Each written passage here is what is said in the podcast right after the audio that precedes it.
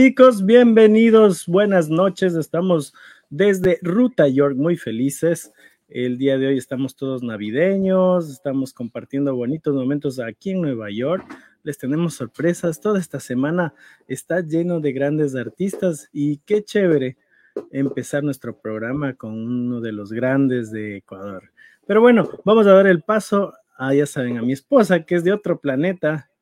Con ustedes, Angie del planeta del Steffi. Vamos a hacerle que venga por acá. ¿Cómo estás, Angie? Qué gusto. Oye, venimos desde otro planeta. Eh, me encanta tu recibimiento. Siempre estoy muy contenta y muy honrada de formar parte de este gran programa Enrutados, que sin duda alguna busca y identifica ciertas rutas de ciertas personas que son increíbles. Así que eh, precisamente hoy estamos con un increíble representante de la música de los ecuatorianos. Qué genial. Y pues antes de nada, cuéntanos, Juan, ¿dónde estamos? Sí, chicos, estamos en Ruta York, un nuevo medio para comunicarnos directamente desde Nueva York, aquí uniendo a la comunidad latina y por supuesto a nuestros lindos ecuatorianos, porque son nuestra mayoría en este lindo programa. Eh, les contamos que estamos en Spotify, estamos en, en Apple Podcast, también estamos presentes en Amazon. Así que si tú quieres decirle a la Alexa, Alexa reproduce Ruta York. ahí estamos, ya sabes, nos van a escuchar de una. Pero bueno. Recuérdanos, Juanca, ¿qué tenemos planeado para el 30 de diciembre y despedir el año. Uy, eso está bueno. El 30 de diciembre tenemos un boat party que ya les vamos a contar eh, despuesito dónde es, cómo es, pero Ismada Productions nos tiene un boat party para pasar el fin de año eh, al estilo rock, rockero. Así si te gusta el rock latino, ya sabes, ahí vamos a pasar un momento súper chévere. Así que chicos, recuerden que Ismada Production trae las mejores farras de aquí en la ciudad de Nueva York y sobre todo esto llega gracias a Juanca Ismada Production. Muy bien, sí, gracias a Ismada y el día de mañana se nos juntan dos super sponsors como Equa Yogur, si te gusta lo del pancito de yogur, Mm, riquísimo. el pancito, el pancito y el yogur, perdón. El pan de yuca con yogur. Ya sabes, tienes que seguir a Equa Yogur. Y la hueca EPA. claro, riquísimo. La hueca EPA que te da unos mariscos, ¿eh? Riquísimos. Y una humita con queso deliciosa que No saben, chicos, ya les voy a contar. ya les voy a contar. de hoy. ¿No has probado? no. importa. Ya te vamos a invitar porque en la hueca EPA te pasa súper chévere. Bueno. Eso, te pasas de EPA. Ahora sí, vamos a dar la bienvenida a nuestro artista el día de hoy. él es un gran representante de los ecuatorianos. Y bueno, en especial. De los, de los, del colegio, yo creo. De los del cole y de, las universidades. Yo, me acuerdo que era muchas cosas chéveres. Brutalmente escucharlo en el cole era una puñalada al corazón. ya lo estaba escuchando por ahí, creo. A ver, vamos a llamar Ecuador porque a mí me gusta siempre cuando hay que llamar a Ecuador porque se usa el. ¿Qué, ¿Cuál es el código para llamar? 593. Te encanta llamar y no sabes. El 593. Vamos a marcar el 593 a ver si estamos por Quito. Una, dos, tres. Aló, aló, aló. Por ahí está el señor David Chumaña. ¿Qué más ve? ¿Cómo están chicos? Muy buenas noches a toda la gente que está conectada también, que nos está viendo a través de, estos medios. Qué bacán estar aquí en este programa y, la buena vibra que hay, ¿no? No, sí, la verdad, estábamos esperando hace mucho tiempo entrevistarte por acá, pero bueno, tú sabes que los tiempos por ahí pero ya te tenemos aquí. Muy felices de, este, que estés en este medio el Ruta y aquí eh, con la comunidad también latina y ecuatoriana en los Estados Unidos. Hispana. Qué bacán, qué bacán. Eh, para mí es muy especial estar con cada uno de ustedes y con la gente que, se está viendo, porque de una u otra manera, como decía Angie, eh, recordar es bonito, ¿no? Y a veces uno también lleva un poquito de, de la tierra a la gente que está fuera del país y eso es nuestra función también, no solo dedicarnos a, la fotito para el Face, sino revivir estos momentos, estas juventudes y por qué no también sacar una lagrimita ahí con algún recuerdo. Qué mm. chévere. Y, y, has venido todo listo, David, ya creo que has visto nuestros programas. Claro, yo ya. la guitarrita, ya. Yo ya estoy encima. Eso nos gusta. Cuando el artista viene con la guitarra, ya sabemos que es un éxito rotundo el programa. Vamos a enviar un saludo a la gente que se está conectando, a Leo Armando, a Betty, a Sebas, a Santiago Salgueiro desde Quito, Ecuador, y desde acá, Nueva York, tenemos a Ronald que está conectado. Y bueno, ya se van conectando más personas. Nosotros bien felices de tenerles presentes. Bueno, David, vamos a empezar el programa y bueno, ya que hablamos de colegios, eh, Angie me, decía, no, es una sensación en los colegios, cuando, en especial cuando hay las protestas, el David es el que más sonaba. Claro, sí me acuerdo que saliste hasta en las noticias acompañando. Sabes que em, creo, creo que el, canto social y la canción protesta es lo que me ha mantenido vivo todos los años. No, no hay gobierno que no la cague aquí en Ecuador. Entonces, como ¿Le compusiste al gobierno de Lazo? no, mira. Eh, yo creo que te hicieron un remake. hicieron un remake. justo estaba yo en una entrevista en, un canal nacional acá. Y claro, mi, mi canción Mejía Canta al Pueblo, señor presidente, ha sido cantada a todos los gobiernos de turno, sin excepción, desde el 2003 en adelante. Y claro, o sea, siempre va a haber oposición en la parte política. Pero yo en lo, en lo personal sí espero algún momento dejarla de cantar, ¿no? O cantarla como un recuerdo. Pero claro, o sea, el país está cada vez un poquito peor, pero creo que también es voluntad nuestra ciudadana, cada uno de nosotros poner nuestro granito de arena para que, que esto vaya cambiando, ¿no? Y vaya que las últimas protestas hubo gente que también se animó a hacer música y pues muchos decían que tú eres esa persona que ha liderado esto y, que ha hecho que los jóvenes también se interesen por la música eh, protesta, digamos, ecuatoriana. Claro, eh, más que todo creo que sin querer se, generó una escuela, ¿no? En algún momento Yanni hablaba conmigo y me decía, no, loco, es que, o sea, yo me, en ti, o sea, y, había que cantar algo más de realidad nacional. Y hoy por hoy encuentras más variedad en, canciones que tengan contenido social que lleve la marca 593 de Ecuador. Qué lindo. Eh, antes eh, recordarán cuando hablemos de nuestros tiempos, porque ya somos viejitos. eh, cantábamos, cantábamos Comandante Che Guevara, o sea, cantábamos un argentino que hizo la revolución en Cuba, pero que fue a morir en Bolivia. Cantábamos El pueblo unido jamás será vencido de la dictadura chilena que, y, así. Entonces no había una canción que efectivamente nos represente como ecuatorianos. E inclusive el grupo Iliniza, que tenía su canción Señor Gobierno, esa canción es una canción venezolana, que ellos le adaptaron ciertas cosas al término ecuatoriano. En, en, esa realidad nacional yo algún momento dije, bueno, ¿y nosotros qué cantamos? O sea, ¿nosotros qué tenemos para cantar? O sea, ¿cuál es nuestra bandera insignia? Pero tú en qué eh, momento político lo cantas? A ver, yo compongo la canción en el gobierno de Yamil Maguad, en el 2000-2001. Oh, wow, y es por la época de la, de la dolarización. Exactamente. Entonces, imagínate que el, el, el, salario básico no llegaba ni siquiera a los 40 dólares. Y un dólar equivalía a 25 mil sucres. O sea, era... Eh, fue, una brutalidad. Fue brutal, ¿no? Fue brutal. Claro, mi papi ganaba... David en esos tiempos ahí para más o menos... Yo he de haber tenido unos 13, 14 años más o menos. Unos 13, 14 años. O sea, se nota que te pegó fuerte este cambio de la dolarización. Realmente esos años fueron muy duros desde el 98, ¿no? Cuando empezó el feriado bancario, en, eh, realidad es el 97, ¿no? Desde que llegó el gobierno de Abdalá Bucaram. Eh, fue en el 97. Eh, yo estaba en primer curso, recuerdo, y claro, uno sale de la escuela aprendiendo el payaso Plin Plin y se topa en el colegio de que es una batalla campal casi todos los días por las manifestaciones que habían.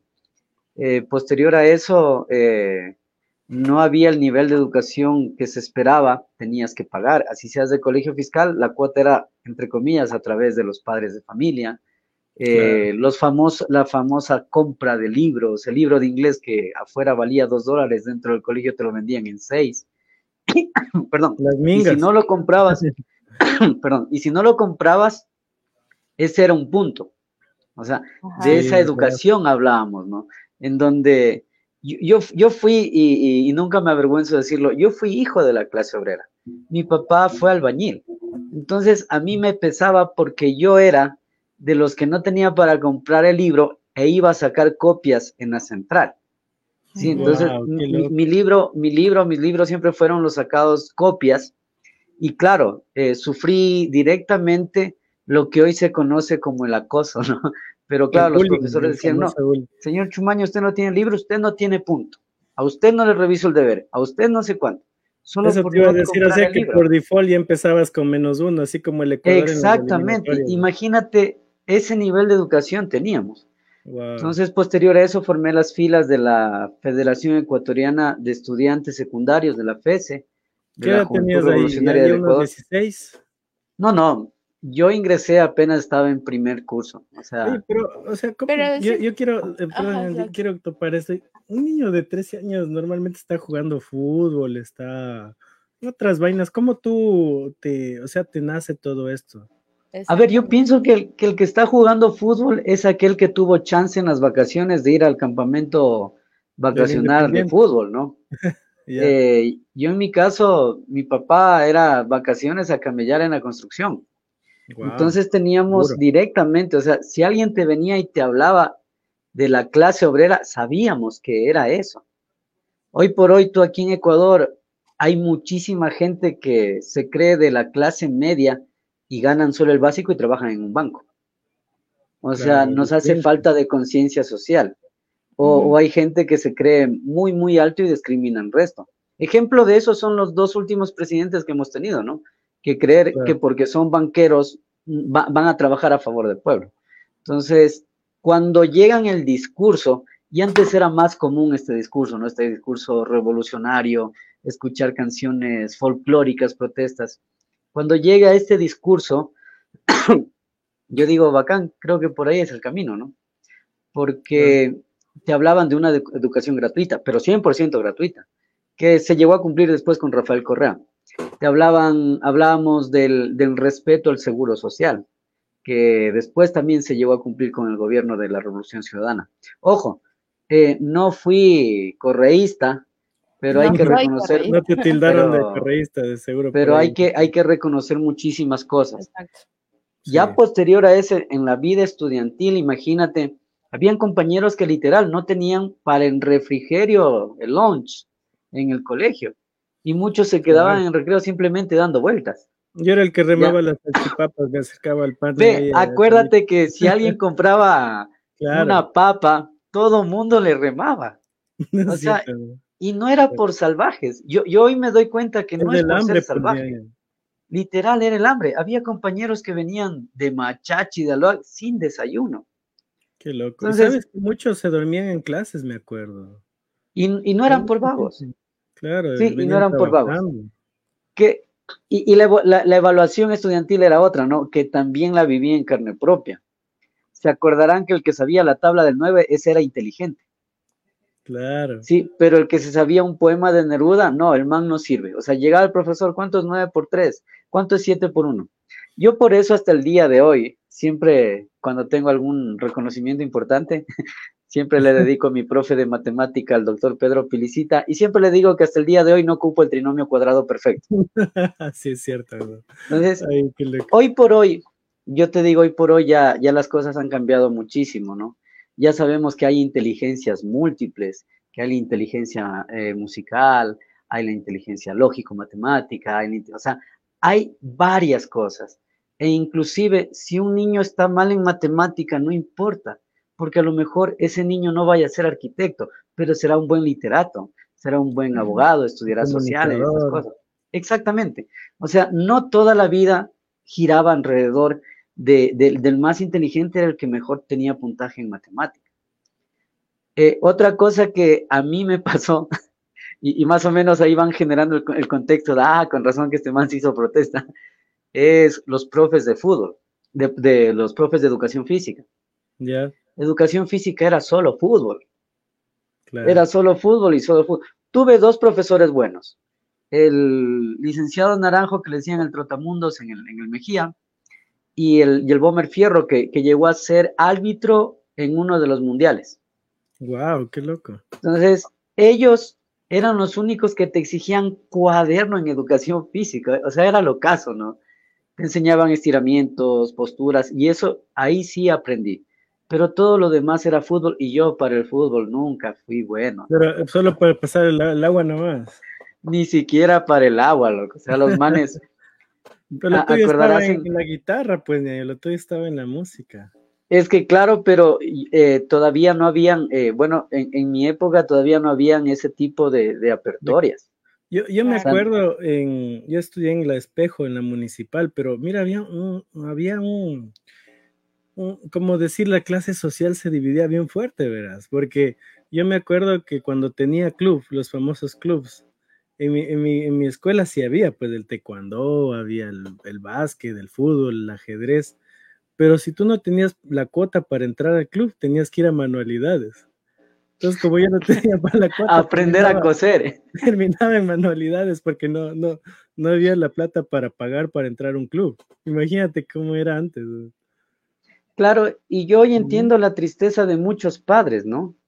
A lo mejor eh, muchos eh, nos pusieron pretextos, nos, nos engañaban de una u otra manera, porque había cosas que sí alcanzabas, pero habían otras que ya no.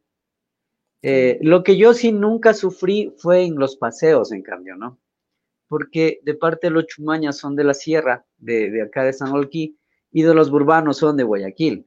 Entonces yo toda mi vida, desde la niñez, estuve en las playas, estuve paseándome, Quito, Guayaquil, o sea, eh, claro, ah, yo tenía compañeros que decían, ah, voy a conocer la playa, yo no conocerás, o sea, para mí en cambio esas cosas eran normales. Mi mami siempre preparó camarones, cazuela, mariscos, que luego me di cuenta que eso ha sido caro. Claro, y, luego me di cuenta. exactamente. Y luego me di cuenta que sigue siendo barato prepararlo en casa, porque ya vas creciendo y dices, oye, pero mejor compro una libra de camarones, hago yo mismo el ceviche y comemos todos. Entonces, la vida, creo que la vida te va dando un criterio según el lugar donde tú estás parado. Porque tenía unos amigos, yo tenía un grupo que se llamaba Bajo Cero el primer grupo eh, que tenía, teníamos canciones propias, entre ellas, tu recuerdo en un cigarrillo, y ellos siempre se ríen, ¿no? Porque yo les decía a ellos, oigan, esta canción cantemos, no, loco, esa canción es, no, loco, hasta que me hice solista y grabé. Y ahí está, claro, hasta, ahora, hasta, ahora, nos llevamos, ¿no? Hasta ahora nos llevamos y ellos eran, chuta, que era de hacerte caso. Pero verás, eh, éramos yo, otro pana que vivía por el sur, y, dos amigos de apellido Celi que eran de Loja. Pero los Celis estudiaban en el Marista. O sea, eran, eran aniñados, pues loco. O sea, los manes llegaban a las presentaciones con sus guitarras con conexión. Y yo llegaba con la guitarrita para ponerle un micro. O sea, sí, había esa gran diferencia. Pero ellos no, no tenían este tipo de conversas. Ponte inclusive, eh, se acordarán que antes nos daban cívica, moral, urbanidad,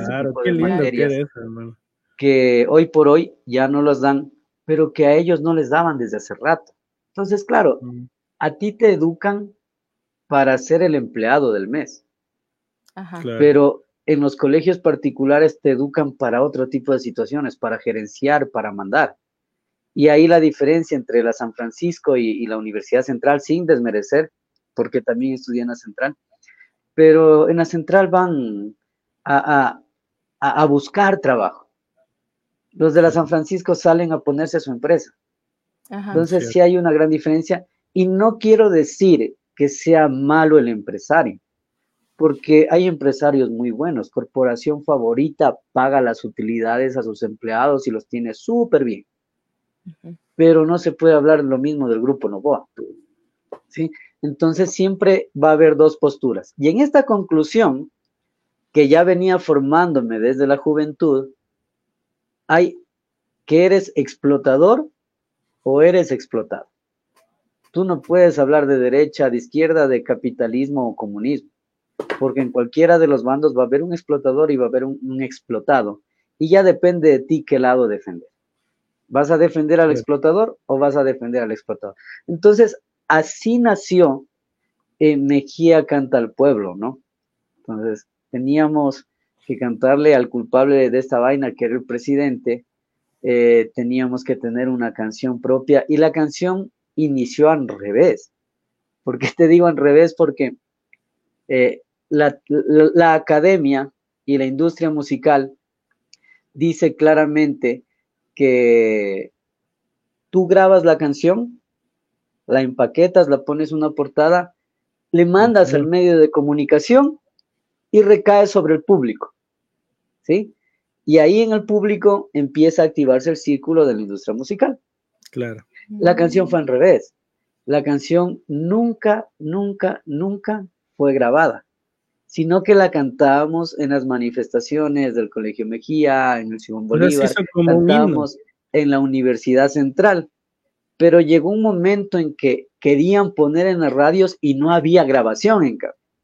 Entonces, pero la gente ya lo sabía, los estudiantes ya lo cantaban, en los festivales se cantaba la canción, eh, cuando nosotros íbamos a algún concurso de igual, o sea, la canción se empezó a regar sin ser producida, o sea, fue un Vox Populi. Ya posterior a eso. Tú lo hiciste viral sin que antes dijeran que Claro, hashtag extraño y YouTube no había.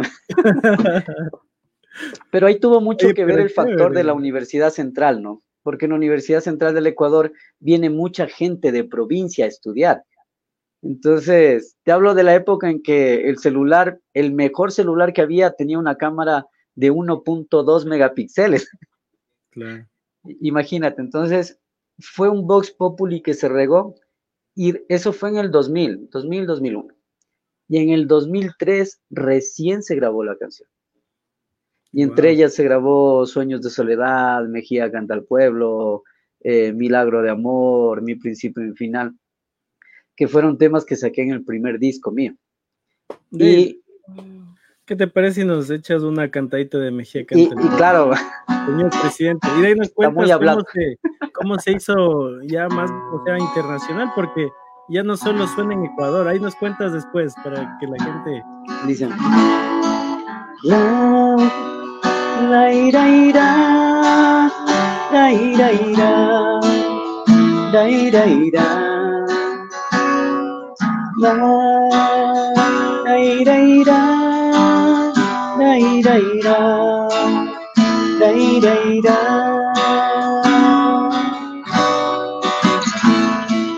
Gracias queremos darle, señor presidente por tener en las calles a tanta gente.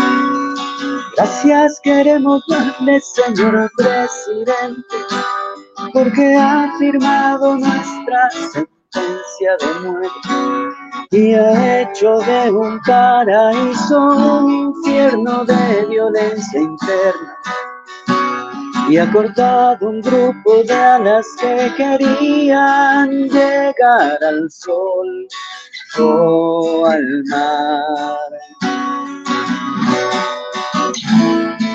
Sube el impuesto para poder pagar asesinos que matan con ley,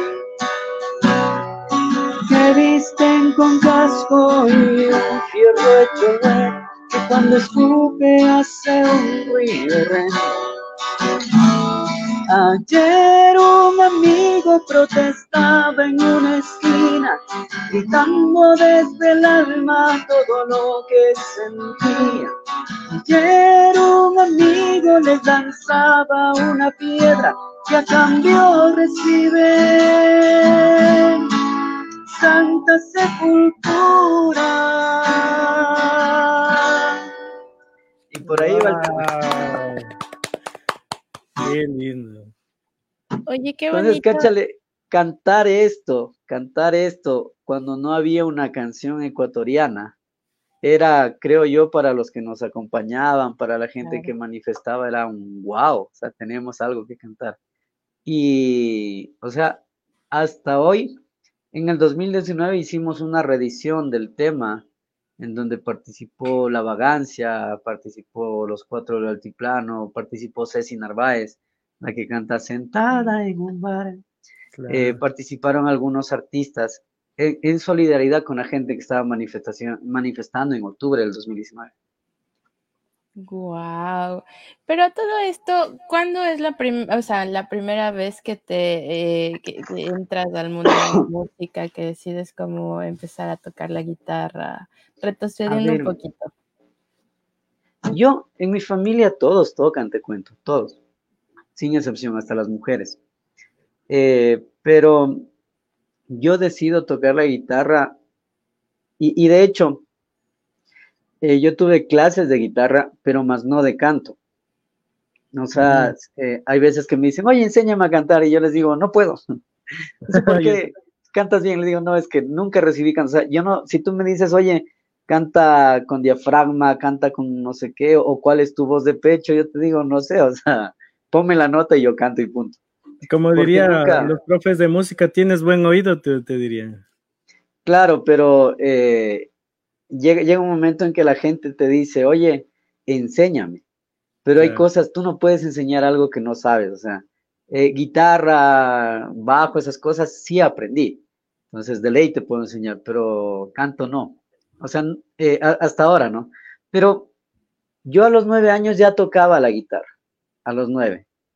Entré al colegio y como tú dices, en el colegio no había grupo de música. De hecho, en primer curso hicieron un coro en el Mejía y el profe de música me rechazó porque me decía que tenía la voz muy, muy fina.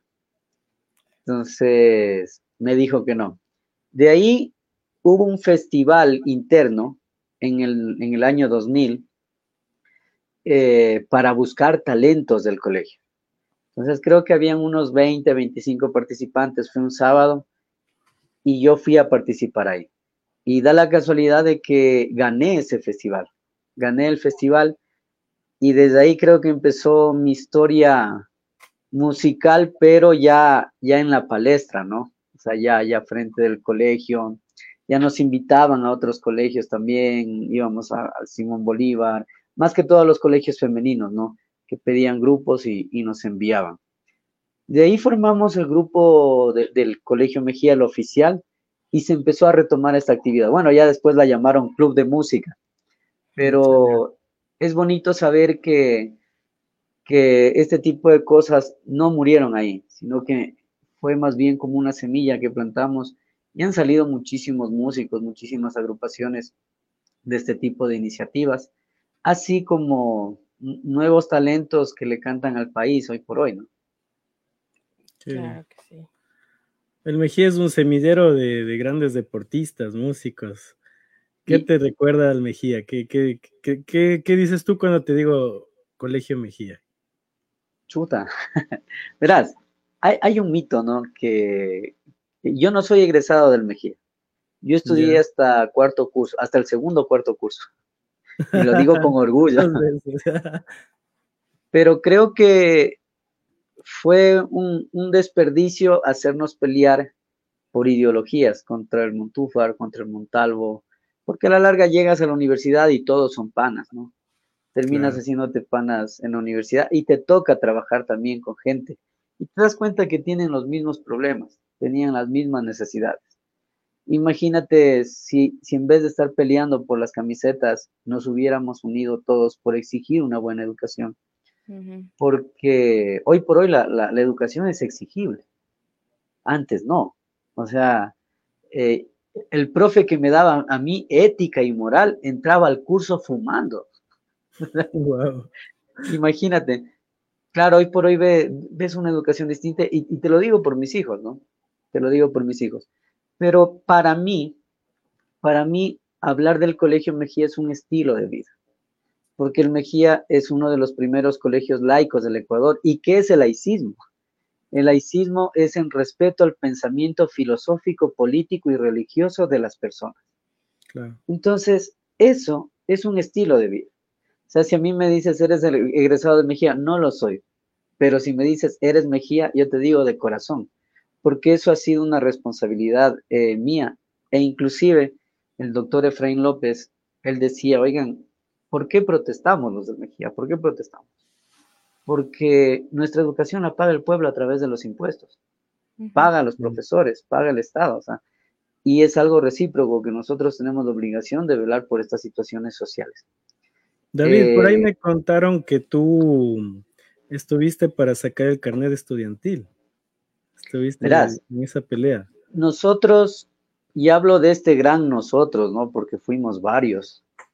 Eh, no existía el 50% ni a la tercera edad ni a los estudiantes. Entonces nosotros a través de la Federación de Estudiantes Secundarios del Ecuador hicimos varios congresos a nivel nacional, ¿sí?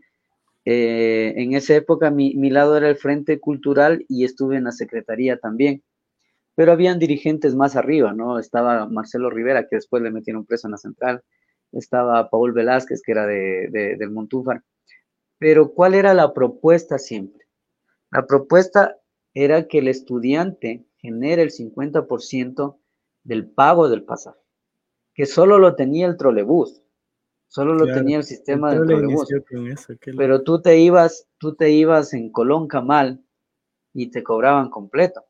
Y en el Mejía teníamos otro problema más, porque nosotros solo usábamos uniforme los días lunes. Entonces los demás días te decían, ah, ni siquiera está uniformado. Entonces nosotros hicimos la propuesta que fue trabajada a nivel de ministerio y posterior eso fue propuesta en el gobierno de, Lucio Gutiérrez, me parece que es. ¿sí? Todas estas cosas se dieron luz en cambio con Rafael Correa. O sea, no es que Rafael Correa llegó y se le ocurrió.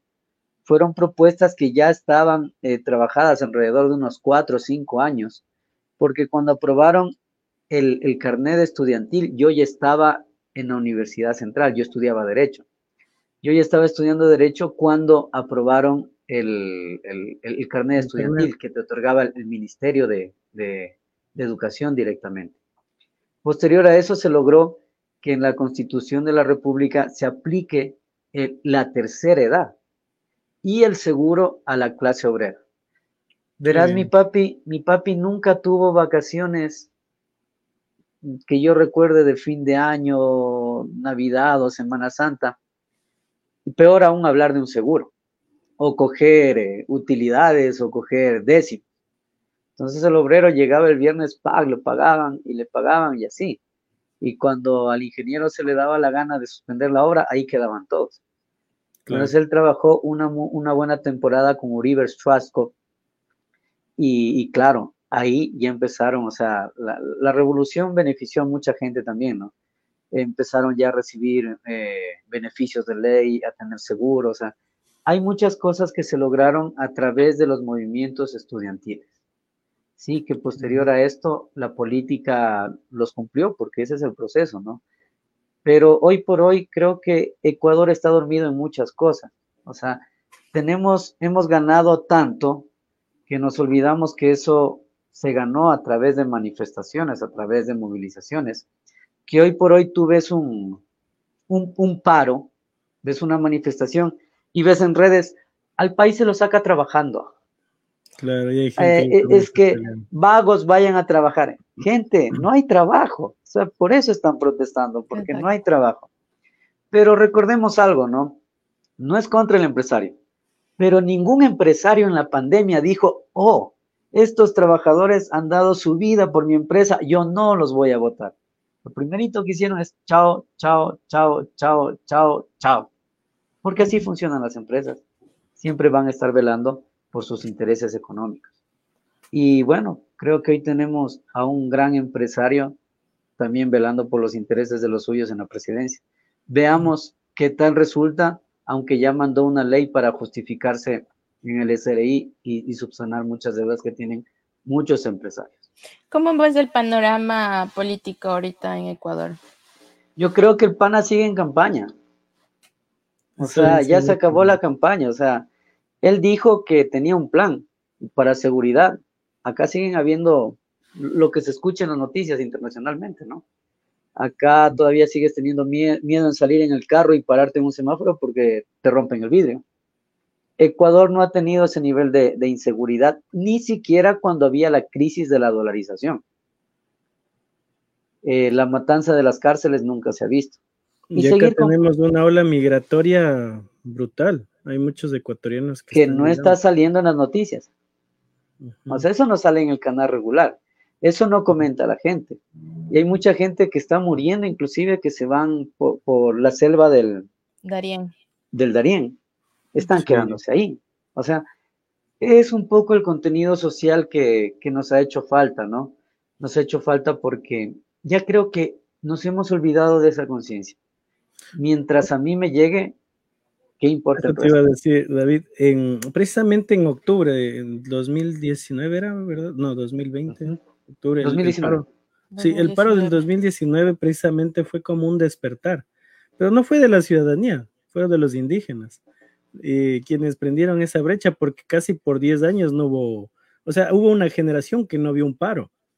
Claro, una generación entera. Precisamente en, ahí es cuando tu canción comienza a dar fuerza nuevamente. Y, Verás, sucedió algo curioso ahí, ¿no?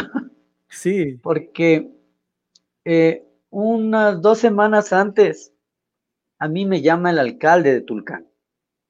El alcalde de Tulcán me dice, mira David, eh, Cristian Benavides, él me dice, queremos usar tu canción. ¿Hay cómo? Le digo, claro, ahí está, úsenla. La canción es para quien quiera. Pero ellos estaban exigiendo el pago de haberes para los municipios del Carchi y para el gobierno provincial del Carchi, para las obras. Y a la siguiente semana empezaron en otra provincia y en otra, y luego se sumaron los indígenas y se armó el despelote. ¿Cuál fue el discurso? ¿Cuál fue el discurso? El discurso sí fue, el paro fue de los indígenas. O sea, yo me considero indígena también. Pero yo bajé, a mí nadie me lo contó, sí bajé cuatro días, sí estuve parado en el arbolito, sí tragué gas, y en ese tiempo estaba viviendo en el tejar, o sea, de ley tenía que pasar por el paro para llegar a la casa. Quiero no, tenía que parquear el carro y me bajaba un ratito. Pero imagínate, ese es el discurso eh, racista del quiteño de bien. No, es que el paro es de los indígenas. Si yo protesto, me van a decir longo. Puta loco, si en este país todos somos longos. O sea, si cachas. E, e, eso es algo que yo admiro mucho de los cuencanos, ¿no? El cuencano, mientras más plata tiene, más arrastrado y más cantado te habla. en cambio, el quiteño, no sé, mientras más estudia, más se, más se deslonguea. Aquí superarse superarse es sinónimo de deslonguearse. Loco, o sea, qué, falta de identidad que tenemos. Mira lo que hizo Enchufe TV, ¿no? Enchufe TV logró hacer algo que, no lo ha hecho nadie, ni el David Reynoso. Logró hacer que otros países hablen ecuatoriano. Sí, sí. Logró, difundir nuestro léxico. Ahora tú vas y, ah, eres de Ecuador, ¿no? ¿Por qué hablas, hablas como los ecuatorianos? Hablas como los de Enchufe. y eso es bacán, loco. Eso es bacán. Hemos tenido cosas buenas también como país. Entonces, esta canción sale en las manifestaciones del Carchi, se riega la manifestación nacional y de ahí revienta el paro en Chile. Eso te iba a decir precisamente. En Chile me empiezan, los ecuatorianos que estaban allá estudiando, me empiezan a mí a mandar videos. Me dice, David, mire su canción aquí, puta, la fogatita, los manes y la canción de fondo. Y luego de Chile vino el paro de Bolivia y terminaron con el paro de Colombia. Y en todos esos lugares sonó el tema y me llegaban los videos y, o sea, fue algo bacán porque en algún momento, hace 20 años atrás, eh, yo dije, bueno, ¿y aquí qué cantamos? Cantamos solo lo de afuera. Y 20 años después, los de afuera estaban cantando una canción que se hizo. Qué chévere. qué bacán. Eso, por eso precisamente en el comentario que puse del video es un artista que, llegó a todo el continente y con un grito de voz, ¿no? Eh, porque realmente fue como el despertar de mucho del pueblo latinoamericano. Sí, sabes que sí. Pero también Quito fue un ejemplo también para, el, para toda Latinoamérica y el mundo, porque por primera vez se vio que después del paro se hizo una amiga hizo una limpieza total de las cosas. No hubieron, no hubieron desmanes, no hubieron saqueos. O sea, eso también es protestar con altura, ¿no? Protestar. Eh, nosotros decíamos antes tener la piedra en la mano, pero en la otra la propuesta. Entonces creo que también hemos evolucionado como sociedad ecuatoriana, hemos evolucionado full. Eh, se han sectorizado las manifestaciones y, eso es bacán y también se revivió la solidaridad, ¿no? Porque había la gente, yo te digo, pasaba en, el centro, por el Tejar vivía yo, y, e, y, venían los manifestantes, venían los indígenas, y había gente que salía de sus casas, vean, lleven comidita, lleven agua, lleven eso, Eh, lo que más me conmovió, y, siempre se me corta la voz cuando, cuando digo esto, fueron los estudiantes de medicina de la católica,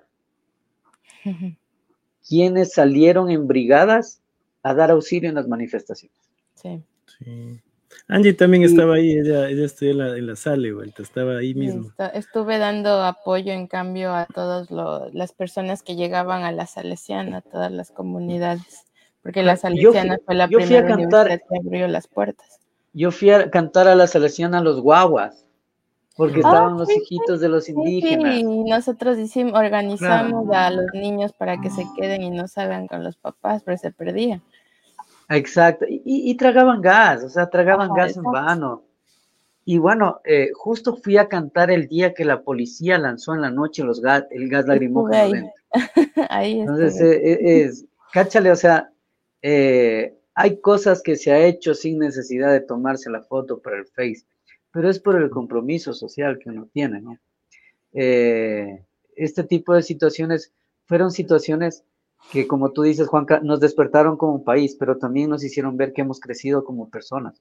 Hemos crecido porque estas futuras generaciones, esos médicos, habían chicas que estudiaban parvularia y decían, no, eh, en el arbolito, en la zona de paz, no, yo voy, yo voy de voluntario, yo voy. Inclusive los docentes les daban permiso. Decían, bueno, si están allá, vayan, o sea, vayan ahí.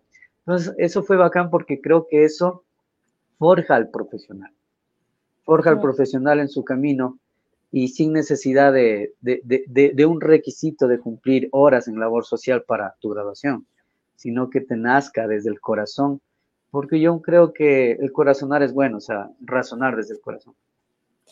¿Qué crees que hoy por hoy necesitamos nosotros como parte de la sociedad ecuatoriana, como entes fundamentales de em, cambiar para que se vea un verdadero cambio en nuestro país. Nos hace falta conciencia de clase, nada más. El que gana el básico, entender que somos de la clase baja. Eh, una persona de la clase media gana un promedio de 25 mil al año.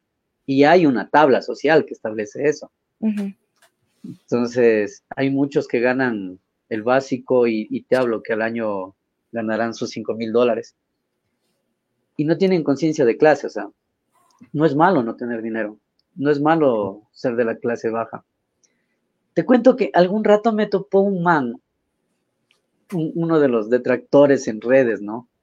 Me topó en el bus y me dijo, ah, ve, tan mal te ha ido que estás hasta en el bus. Híjole, eso sí. Y yo le dije, loco, estamos en el mismo bus. o sea, sí cachas lo que me estás diciendo. Y la gente se le cagó de risa. La gente se le cagó de risa. O sea, creo que esa conciencia de clase nos hace falta. O sea, no es malo. No es malo, o sea, ganar el básico. No es malo ganar mucho tampoco, ¿no? Porque el empresario genera fuentes de empleo. Y, y la gente que va a trabajar llevará su sustento al hogar de esa manera. Lo que es malo es creernos algo que no somos. Eso sí es muy malo y mata a la sociedad ecuatoriana. Yo tengo amigas, literal, que tienen cuerpazos, que se han operado, eh, todos, y trabajan en un call center. O sea, les ves una carterota Gucci. fósil, Gucci, pero con 35 centavos para el bus. Cierto. Hay gente que tiene su, su telefonazo, pero oye, préstame datos. Entonces, e, e, e, es, esa falta de, de, conciencia de clase es lo que ha hecho que el Ecuador no, no se manifieste como realmente se debe manifestar. y aquí en Nueva York se ve esos, esos contrastes que no ves en Quito, que en el metro va, puede ir un famoso de Hollywood, puede ir un, un presidente, y lo hemos visto con Angie. Es sorprendente como aquí la gente no le importa quién eres, simplemente cuando salen del trabajo puede ser cualquier cosa. O sea, estás ahí y todos son iguales. Y sabes que para la gente que viene eh, es chocante muchas veces porque eh, tenemos tan internalizado como esta, no sé, esta segmentación de clases que cuando vienes acá a lavar platos se te bajan los humos así.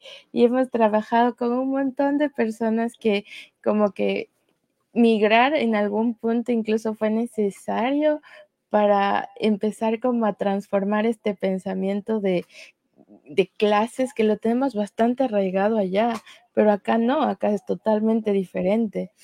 Entonces, creo que es bastante importante lo que nos dices porque de verdad creo que no necesitas migrar para tener esta conciencia, solamente tienes que empezar a ver a tu alrededor qué es lo que está pasando. Claro, acá hay un dicho, ¿no? Que, que dicen los florindos. Sí, y es el factor Doña Florinda, o sea, se cree de la alta sociedad, pero vive en la vecindad. O sea, loco, vivimos acá mismo, o sea, somos del barrio. eh, son, son cosas que, como, como dice Angie, no necesitamos estar fuera. O sea, no necesitamos fuera. Y eso es algo que debemos eh, enseñarles a nuestros hijos, porque cuando un longo alzado, como dice la gente, y yo me considero longazo, un longo alzado llega a tener plata, discrimina el resto. Pero cuando un longo esforzado llega a tener plata, ayuda al resto, acolita al resto, al pana, al barrio. Eh, de hecho, este concepto lo tiene clarísimo los panas de la vagancia, ¿no? Qué lindo. Ellos, ellos tienen, puta, el David Hinojosa nunca ha perdido su esencia de barrio. O sea, eh, Ceci Narváez, entre los otros. Estaba hablando con Winnie sobre esta misma temática, ¿no? Porque siempre es la pregunta, ¿y qué va a pasar? Porque la estabilidad económica depende mucho del ingreso de nosotros como artistas. Tú te das cuenta que en el país hay dinero porque te llevan a cumpleaños, a matrimonios, a eventos privados y no estás esperando el concierto o, las fiestas de Quito para poder trabajar. Claro, y, ahora peor con tantos decretos de emergencia que les han clavado. ¿Cómo trabaja México ahí? Ahora, con el... Eh, ha bajado mucho el nivel de presentaciones de, muchos compañeros. Entonces ahí tú te das cuenta si es que el país está bien o no, si es que la liquidez está buena. ¿sí? Claro. Y, claro, ¿no? La, cultura creo que en la mayoría de países es la última rueda del coche. O sea, en la pandemia nos dejaron totalmente en el abandono y era brutal la situación, pero se dieron los medios alternativos, empezamos a trabajar de, otras cosas que no se nos han caído las manos. ¿sí? Yo, yo en la pandemia eh, me saqué, no, no falseé, jugué con la ley, jugué con la ley me abrí un, un RUC de, limpieza, de salubridad, de estas cosas. Eh, con, otro pana, con el bajista, nos compramos la, moto esa, loco, y a comprar amonio y a fumigar. Y claro, como ibas con el traje todo tapado, nadie te reconocía. ¿Quién sabía que el pero, estaba fumigando? Pero estuvimos fumigando full casas y condominios, loco. Había que trabajar de algo. Claro. Había que trabajar de algo. Posterior a eso. El dinero no esperan y los bancos no perdonaron nada. Exactamente. Pero a mí me fue muy bien cuando se activaron estas modas de, las cosas online. Claro, em, antes tú te decían, oye, un saludito, claro, toma un saludito, claro. Ahora ya cobras por el saludo porque sabes que, efectivamente la gente paga. Entonces empezamos con las teleserenatas, empezamos con, con, los con conciertos online y todo que son modos que ya se han ido quedando, ¿no? Se han ido quedando. Pero incluso Facebook comenzó a acelerar ya el pago de por tu contenido, ¿no? Ya se va viendo que puede. Sabes que yo estoy vetado en Facebook de contenido. Sí. Porque siempre me, me reportan, me reportan como que es ofensivo, como que está atentando contra algo. Y, y claro, por ahí algún rato sí me bloquearon sea, no pude hacer ni transmisiones ni nada. Hay, hay gente y gente, ¿no? Me imagino que tal vez eh, alguna persona por ahí te, reportó o pasó algo. Yo creo que el man del bus. el man del bus. Oye, vamos a hacer una pausita para saludar a la gente que, está escribiendo por ahí. Marito Mario Leiva nos dice: Saludos del programa y a los seguidores guambritos, dice. Harán de hablar del piquito de botella, dice. Ya, ya sea cola, cerveza, traguito. Todos los guambras se creían que tenían lindos labios. Ah, los tiempos de cole, me imagino que, No, yo creo que está hablando cuando te tomas la foto así. Ah, ya, ya, ya. Ah, ya. Entonces, precisamente estábamos hablando de eso. Claro. Yo creo que incluso el Instagram es un gran promotor de esto, verás. Del lifestyle, de, de, vivir una vida estética, como dicen ahora, ¿no? Y como te cargan su Gucci y 25 centavos en el bolsillo. Y a veces ni siquiera eso, sino que te aleja mucho del lado humano ya. O sea, dejas, Oye, de lado. Y, es, y esto de usar los filtros es brutal, o sea, eh, yo te digo, he llegado, he llegado a, entrevistas de radio y, no, y no le he reconocido a la que me va a entrevistar, o sea, claro, ¿y a qué horas llega Chuta? Y es ella, o sea, wow. Amiga, bájale a los filtros. claro, pues por eso es que cuando se pierden no les encuentran, pues loco. bueno, vamos con Leo Armando, dice, tener la voz muy fino es un don y un privilegio, ya que se puede llegar a ser altos que hacen falta en los coros. Felicitaciones, David. Un fuerte abrazo, nos dice Armando. Muchas gracias, Armandito. de Andy, que mandarle un saludo a mi suegrito. Ahora sí, con cariño. Eh, Yari Mejía nos dice, qué bueno la juventud presente por un nuevo Ecuador. Me imagino que era cuando hablábamos de, de la música. Mario Leiva dice, muchos ecuas, especialmente la juventud, vivimos del que dirán, dice Mario Leiva. Sí, es una realidad, ¿no? E inclusive, mira, eh, yo creo que algún rato voy a hacerme coach de este tema, como ahora todo es coach. Verás, si hay diferencia hasta uno como papá. Y algún rato alguien planteaba este ejemplo. El problema no es que la chica se quede embarazada. Porque si la chica, no sé, 16, 17 años se queda embarazada del príncipe de Asturias, se te arregla la vida. Se te arregla la vida, hermano cambias, ya eres de la nobleza. Pero como el que le embaraza es el Brian, la, cagamos, ¿no? Claro. Sí, cachas, o sea, hay, hay esto porque nunca nos enseñaron educación financiera.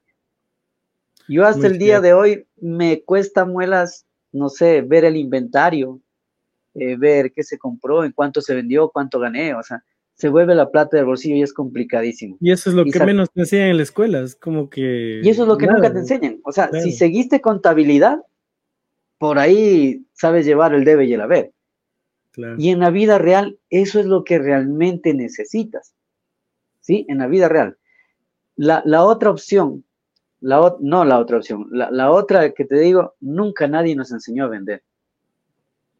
O sea, qué malos que somos los ecuatorianos para vender. E inclusive tú te vendes hasta para conquistarle a una persona. Somos pésimos vendedores. Tú te vas a Colombia, el colombiano te trata súper bien. Te vas terminas, terminas comprándole hasta por compromiso. Claro.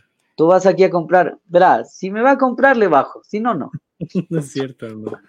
Es muy cierto, hay que cambiar un poco la cultura de venta. Creo que esas cosas sí tenemos que, que de a poco ir cambiando, ¿no? Y la inteligencia emocional tampoco se ha enseñado mucho en los colegios. No es que era insultante que te digan anda al psicólogo. Claro. Sí. Hoy por hoy eh, es algo un poquito más abierto, pero aún sigue habiendo estos tabús. Yo una vez le comentaba a una amiga, ¿no? decía, no, es que, chuta, el, jueves no puedo, tengo una sesión. Ah, ¿te vas a tomar fotos? No, tengo terapia con el psicólogo. Pero si vos no estás loco, me dijo. es lo que la gente dice, ¿no? claro, antes era peor. Antes era mucho peor. Palabra psicólogo era mala palabra. Claro. A mí una ex, una ex, te cuento que en algún rato en una discusión me dijo, ah, entonces yo voy a decir que tú fuiste al psicólogo. Ya. ¿Qué, tiene que ver? O sea, e, e, es, como cuando. claro, o sea. Estás loco. Ajá, o sea, e, eres un loco. No, no funciona para eso. Oye, David, y hablando de, ex, vamos a hablar del amor, pues, ñaño. Vamos a, ahí donde, donde las, las papas queman, vamos a hablar. El cigarrillo. Oye, para, ya no, ya no. Pero cuando compusiste fumaba. Claro, pues uno, uno era chimenea, tren, incandescente. Oye, pero esa canción es bien cortavena, o sea, uno lo escucha y es como que, pucha, voy a llorar, güey. O sea, como, ¿qué te O sea, yo creo que todo fumador. Profundas palabras. Todo fumador eh, en, su época se siente identificado porque en la, la ansiedad llama muchas, muchas veces a este tipo de cosas, ¿no? Y, antes era muy común fumar. Acuérdate los comerciales de, de Malboro, al propio profesor Girafales, ¿no? Yo me acuerdo que hasta antes, ¿te acuerdas? En el cine habían las ceniceras. O sea, tú ibas a ver el cine y fumaba la gente. En las oficinas también. Las En, el oficinas, en los aviones. claro. O sea, era común. Y, y de hecho los taxis también tenían ceniceros. Claro. Entonces, imagínate, en esa época nació el cigarrillo. ¿Qué te inspiró? Cuéntanos de cuál fue. A ver, Era- primero yo tengo una duda antes de nada. ¿Eres buen lector o en esa época eras buen lector para crear tan bellas palabras juntas? verás, poeta. eh, antes tenías que ser buen lector. Sí. O sea, dando gracias a Dios, mi papi nos enseñó dos cosas. A leer los domingos en voz alta una plana del comercio Ah, mi papá plena. también hacía eso. y los domingos a comer con cubiertos y, y, y ahí. Qué loco. Y, y, y cáchale, o sea, yo decía a mi viejo, "Qué madre, o sea, qué bruto, ¿no? ¿Cómo se proyectó él? Porque a la larga, la etiqueta y la lectura te salvan de full cosas. Sí. salvan de full cosas. Inclusive cuando tú vas a otros, pa- a otros países tienes que leer, o sea, y los que no están acostumbrados a leer son aquellos que hasta hoy tú pones, se vende pantalón azul a 10 dólares, precio, tienen negro, ¿cuánto vale? Sí, en, Facebook. Ay. Entonces sí Sí. cachas. Eso también creo que nos falta a los ecuatorianos, lo que decía Angie, que nos falta aprender a leer. Sí. Mira, yo leía mucho, eh, bueno, me daban clases de, de Neruda, de Gabriel García Márquez, que eran premio- premios Nobel, ¿no? Pero yo en mi adolescencia me topé, dando gracias a Dios, con Mario Benedetti. Mm. Mario. Benedetti tiene una poesía muy coloquial, muy amigable, no tanta, tanto adorno. Y eso a mí me pareció porque yo estaba enamorado, bueno, según yo estaba enamorado de esta chica, ¿no? Muy guapa. Y claro, yo era flaco, ojeroso, cansado y sin ilusiones, Como la canción. como la canción. Y llegaba el momento en que, no, pues, yo no quería quedarme en la zona del amigo. O le digo y me dice que sí, o le digo y me dice que no, y ahí muere todo. Yo trataba de, de eh, era, era bueno para dibujar. Hubo un momento en que le tomé una foto en, en las cámaras de rollo todavía, ¿no? Esperé como, como a los dos meses que, que se llenó el rollo de 36 para revelarle y le intenté dibujar cero, loco. O sea, no me salió. Según yo sí era bueno dibujando, pero rostros y esa vaina era otro nivel. Eh, luego escuchaba música yo de Silvio Rodríguez, escuchaba La Nueva Trova, eh, escuchaba a Joaquín Sabina, que tiene unas letras brutales. Sí. Claro, tú escuchas Joaquín Sabina y luego Arjona, Arjona es una meva al lado de Joaquín Sabina. Sí, tremendo. artista. Y, y yo busqué un momento, una canción para cantarle a ella y declararme. Entonces había una canción de, de Pablo Milanés que decía, no, de Vicente Feliu, decía, créeme cuando te diga que el amor me espanta, que me derrumbo ante un te quiero dulce, que soy feliz sabiendo un problema. Créeme cuando te diga que me voy al viento de una razón que no permita esperar. Cuando te diga no soy primavera, sino una tabla sobre un mar violento. Créeme, créeme, porque así soy y así no soy nada. Le iba a cantar esa canción y mi pana que estaba al lado me dijo, y le entenderá. es cierto. Pero, S- Simón, o Mucho sea, verso para un mortal. Claro, pues es que en ese tiempo estaba entrando Ivy Queen. Yo quiero bailar. Chuta, mío, chuta, decía, con tres sílabas nomás ya te decían ya. Entonces no, dije no, no. Descartemos la opción. Después, supuestamente le iba a cantar de Silvio Rodríguez, ¿no? Era esta que decía, como gasto papeles recordándote, como me haces hablar en el silencio, como no te me quitas de las ganas ese era más, pero decía loco, no, o sea, como que está muy comprometedora la se... Y, y estaba busca y busca canción. Y, busca y eso canción. pasa cuando buscas canciones, ¿no? Estás Es claro, o sea, Eh, un pan algún rato le dedicó a la novia, yo te hice mujer, nunca lo olvides. Pero el problema era que eran los 15 años, loco, y la familia nos botó de la fiesta. Entre esas cosas, ella cada que pasaba por una panadería donde yo estaba, yo le sabía cantar en, Para tus ojos verdes, amor, de caña verde, para tu piel dorada, mi ser, de espigas sembradas. Y es por eso que en la canción dice, trato de cantarte al oído cuando pasas y tu cabello desfilando cae por tu piel. Porque Oh, ella nunca regresaba a verlo. Entonces yo lo que veía era el, el cabellito de la man yéndose así, perdiéndose en el horizonte. Pero era fijo, ¿no? Ella pasaba, yo ya le veía que estaba viniendo, siempre anduve con la guitarra en la mano en el colegio.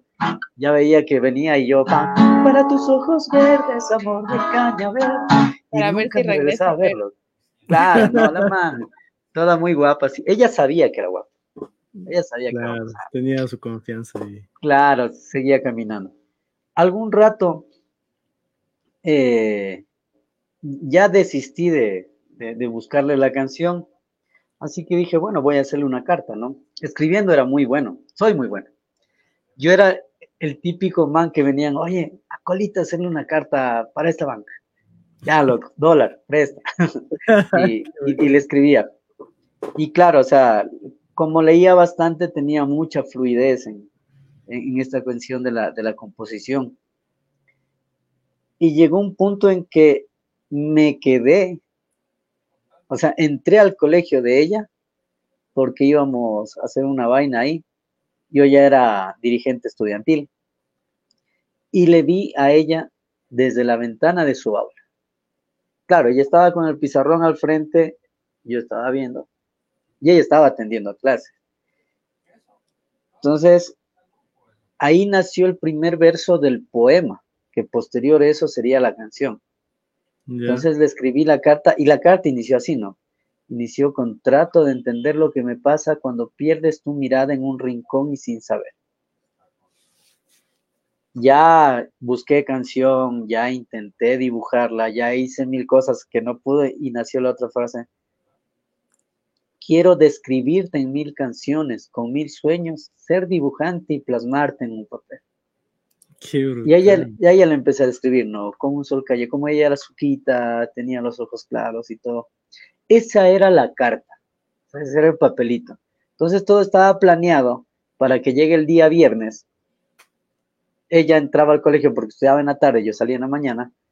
Era justo, yo salía, ella entraba, el tiempo perfecto. Toma. Como siempre pasaba por la panadería, yo ya sabía a la hora en punto que ella sabía pasar, porque siempre le canté. Y justo ese día no llegó, loco. Yo así. Y El destino, amigo. tenía un girasol en la mano, yo.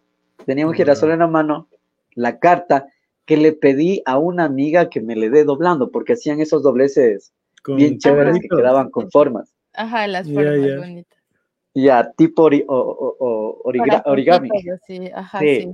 bonito. Entonces, estaba todo ya perfectamente, fríamente calculado. Pero para esto, claro, yo ya estaba en tercer curso y en mi curso habían lo- los dañados del curso que ya estaban en, en el parquecito haciéndole. Y yo seguía parado y no llegó, no llegó, no llegó, no llegó. Híjole, qué triste, brother. Entonces dije, chuta, o sea, todos los días pasa a la misma hora y justo hoy no viene. Y viene uno de, de mis compañeros, me dice, oye, ya vamos, ya no vino, ya te dejo plantado. Sí, no, vamos. Y el pana vino y me dice, igualate. Pero nos igualábamos, ¿te acuerdas? Con el submarino, ¿no? Híjole. Pegabas la pitada de, de cigarrillo y te mandaban. ¿no? Entonces yo me pego la pitada de cigarrillo, me mando. Y ella del apuro me hace así. Ha estado llegando tarde. Entonces me hace así, me dice, oye, te ves como un niño fumando y siguió corriendo y se fue. No. Entonces yo me quedé con la carta. Es más, ella creo que el último recuerdo, si en caso se acuerda de mí, el último recuerdo que tendrá es que me vio fumando. ¿Nunca más le volviste Pero- a ver? Pero yo tenía, no, sí, pues sí sabía estudiado y todo, pero ya nunca más le volví a cantar. Y esa es otra parte. Esa es otra parte de, la historia. Entonces no le di la carta, eh, ya, no hubo el, la zona del amigo porque yo, no sé si se enteró, pero yo le dejé de hablar. Eso queda en mí, yo le dejé de hablar. y, y pasó el tiempo, pasó el tiempo, o sea, eh, yo escribiría la canción en abril. Y ya pasó fin de año. Y en un noviembre, creo que era, encontré la carta. Entonces la carta era la letra de la canción, pero faltaba el poema. O sea, faltaba el coro en la canción. Y cuando, cuando yo empecé a, musicalizarle, la canción original era tipo al vaso. Era así. Trato de entender lo que me pasa cuando pierdes tu mirada en un rincón y sin saber. Y un pana me dijo, oye, mejor arpégiale, o sea, como que está muy cholo en el vaso ahí. Y empecé con el arpegio, ¿no? Me cuando y quedaba bonita, pero el problema era que la canción estaba muy monótona. O sea, ya venía la siguiente estrofa.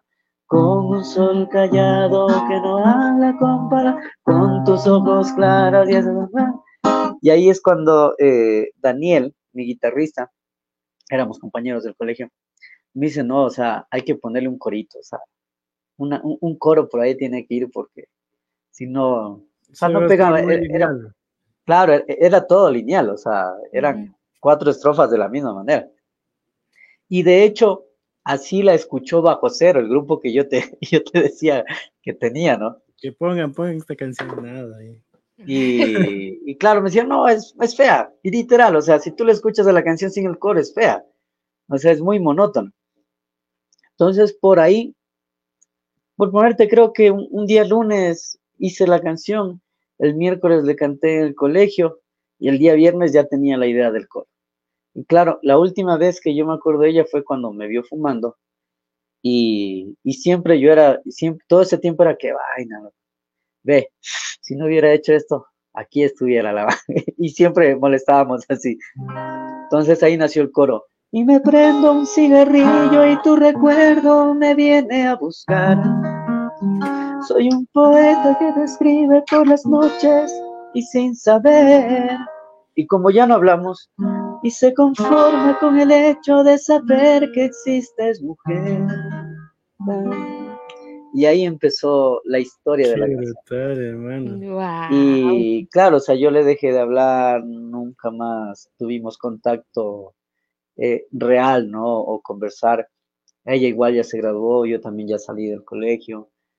Y, posterior a eso, eso te hablo que fue en el 99 que yo escribí la canción. Pero yo la grabé recién en el 2003. En el 2002 y, el, disco salió en el 2003. Tú, lo hacías primero, llegabas al pueblo y luego publicabas. ¿Sabes esa canción? esa canción no porque...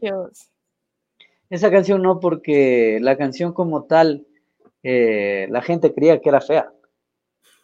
O sea, y, cuando yo intentaba cantarle en alguna reunión y todo, no, eh, ya vas, ya vas. Entonces yo siempre era de los que... Como dato, tu canción no es una de las primeras virales que tuvo Ecuador en YouTube. No, la, una de las primeras fue Torres Gemelas. Torres Gemelas, claro. Pero en el 2012 hicimos el video, el video oficial. Ya. La canción se la comercializó en el 2003. Y, y, claro, ¿no? Eh, es una nota brutal porque yo iba a las radios y en ninguna radio la querían poner. Eh, iba con Sueños de Soledad, Mejía Cantar Pueblo y Tu Recuerdo un Cigarrillo. Esas tres eran las de avanzada. Y no les gustaba y no les gustaba y no les gustaba. Inclusive fui a una radio que la que era secretaria me dijo, no, eso, eso no le van a poner aquí, mi hijo. Claro, yo tendría unos 19 años. Haciéndole el feo. Y... viral? ¿Cuándo, ¿Cuándo, como que...? ahí te cuento. Entonces, la rechazó Y el man, antes te escuchaban la producción, te evaluaban y te decían si sirve o no. Pero el man que hacía la, esa evaluación de esta radio salió y me dijo, loco, dedícate a ser albañil aunque sea. Esto no va a pegar nunca y me devolvió el demo. en la misma radio, en la misma radio, en el 2012, o sea, te hablo de 10 años después, la canción quedó canción del año. ¿Qué era lo que cambió? Ya cambió la trayectoria mía, ¿no?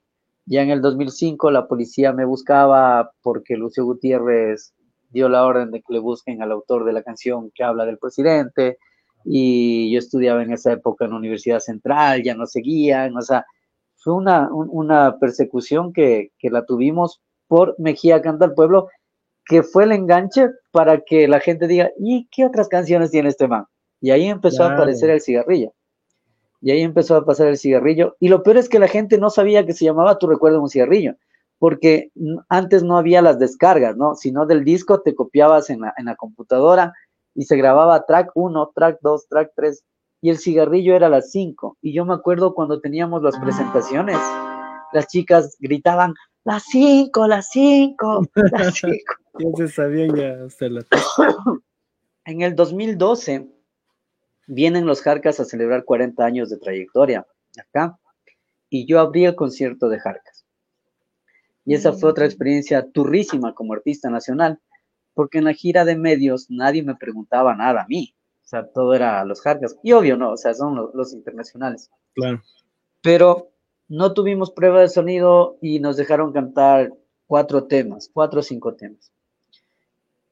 Y canté el primer tema estaban arreglando el sonido. Canté el segundo tema que fue La Prueba de tu Olvido, medio medio ya se compuso. De ahí canté Mejía canta al pueblo, corearon porque ya, ya estaba el sonido bien, ya todo.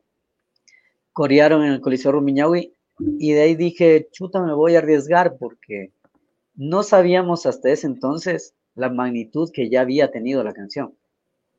Entonces, cuando iniciamos a cantar para despedirnos, tu recuerdo en un cigarrillo, todo el Coliseo Rumiñahui de inicio a fin la cantó y era brutal. O sea, fue la primera vez que, sentí eso de que Corén, una canción tuya. y la canción no tenía video oficial. Ahí es cuando decidimos hacer el video oficial, abrirnos el canal de YouTube y todo. Y la canción en un mes trepó al millón de visitas. O sea, era como que la gente solo estaba esperando saber quién cantaba, porque todo el mundo la escuchaba. Pero tú preguntabas, ¿y quién canta esa canción? No sé. E inclusive en los, en los comentarios, en los primeros comentarios que hay en, el canal, ah, no sabía que era ecuatoriano, ah, qué chévere que sea de acá, y no sé qué, y no sé cuánto, y, empezaban así. Entonces, todas esas cosas han sido parte de la semillita. Hoy por hoy creo que tiene como 25 millones de visitas ya la canción.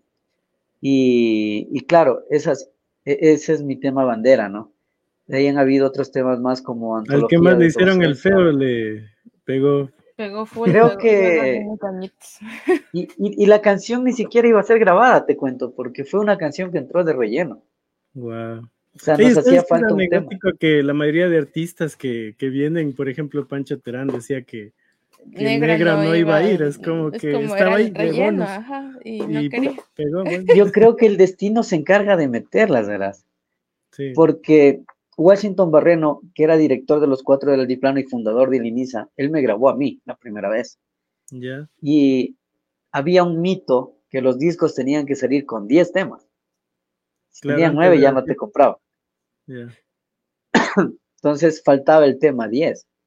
Y yo le dije, oye, le digo, yo tengo esta canción, pero es solo una guitarra y es un punteado. Me dijo, grabemos. y le grabamos. Y en el orden que íbamos poniendo, eh, e, esa canción quedó en el, orden, en, el número 5. En el número 5.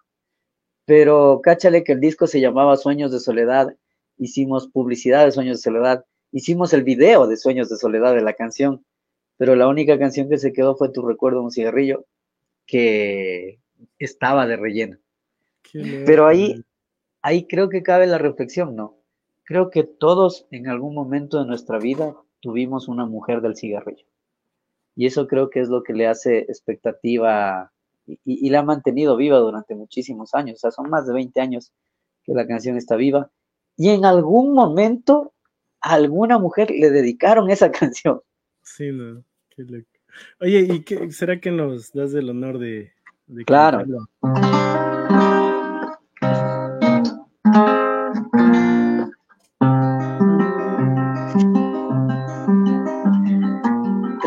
De entender lo que me pasa cuando pierdes tu mirada en un rincón y sin saber. Quiero describirte en mil canciones con mil sueños, ser dibujante y plasmarte en un papel. Un sol callado que no habla con palabras, pero deja en tu cabello su color con tus ojos claros y esa sonrisa entre tus labios que poco a poco conquistó a mi corazón. Y me prendo un cigarrillo y tu recuerdo me viene a buscar. Soy un poeta que te escribe por las noches y sin saber y se conforma con el hecho de saber que existes, mujer.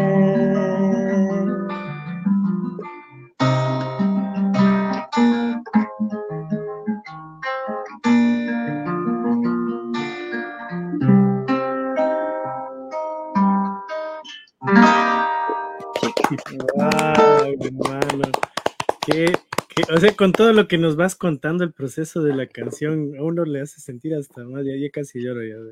Tiene más sentimiento. ahí, suena más rico. Literal. ¿Qué, canción has compuesto a tu esposa? Yo soy divorciado. ¿Te divorciaste? es que aquí llegan las noticias tarde. como hace ocho años. de ahí sale la Guerra Fría. Claro, de ahí sale la Guerra Fría, ¿no? A ver, échale, échale una cancioncita. Bueno, un literal. donde eh, te hicieron un reportaje y salías con tu esposa. Ah, no, de ella no, no hay que hablar. ella no cuenta. Vamos con la Guerra Fría, a ver, para que le Dice, Si te ayuden algo, no me encuentro bien creas que es fácil salir de este bien, pero tal vez vuelvas a mí como un recuerdo, como un secreto de tu voz. Sobran las palabras en esta canción Nunca hay vencedores en las cosas del amor, pero tal vez vuelva hacia ti como esa amiga que siempre quise descubrir. Tú no te irás, yo me iré en esta procesión cargando mi dolor encontrarás lo que faltó entre los dos, pero es muy tarde ya para poder cambiar.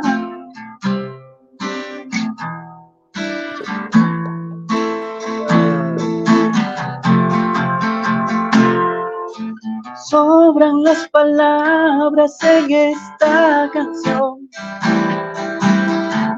Hay vencedores en las cosas del amor, pero tal vez vuelvas a mí como esa amiga que siempre quise descubrir. Tú no te irás, yo me iré en esta procesión cargando mi dolor empieza aquí. La guerra fría entre los dos sin más motivos que un par de críos. si te ayuda en algo, no me encuentro bien, pero tal vez vuelvas a mí, vuelvas hacia ti.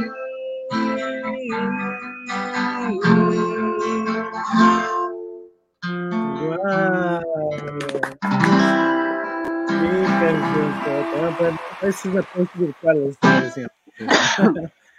David, qué hermosa. Esta canción eh, sale de ahí, ¿no? del problema de tu, ruptura. de tu ruptura amorosa. Sí, sabes que lamentablemente sí. Pero, claro, o sea, todas las cosas llevan una historia atrás, ¿no? Claro. puede ser un sufrimiento o una alegría. Pero también fue una alegría porque fue como una catarsis en mi quehacer artístico e inclusive con esta canción quedé mejor artista permanencia en el 2018 por mis bandas nacionales. Entonces fue, fue un alivio, fue un alivio decir, bueno, por lo valió la pena. Qué chévere, hermano. Oye, y ahora estamos con un tema súper chévere. Cuéntanos del punto final. Verás. ¿De dónde sale? El punto final eh, ya, es una forma madura, creo yo, de ver el amor, ¿no? Porque cada uno de nosotros, o sea, si tú escuchas el cigarrillo, todavía es el y vivieron felices para siempre. Luego escuchas eh, la Guerra Fría, eh, claro, o sea, estos manes ya dijeron no más y la una se empoderó y el otro dijo hasta aquí, chaolín, pero está la responsabilidad de los guavos, o sea, es como etapas. Eh, posteriormente a eso vino Antología de tu ausencia, que habla sobre morir de amor viviendo en, el mismo lugar.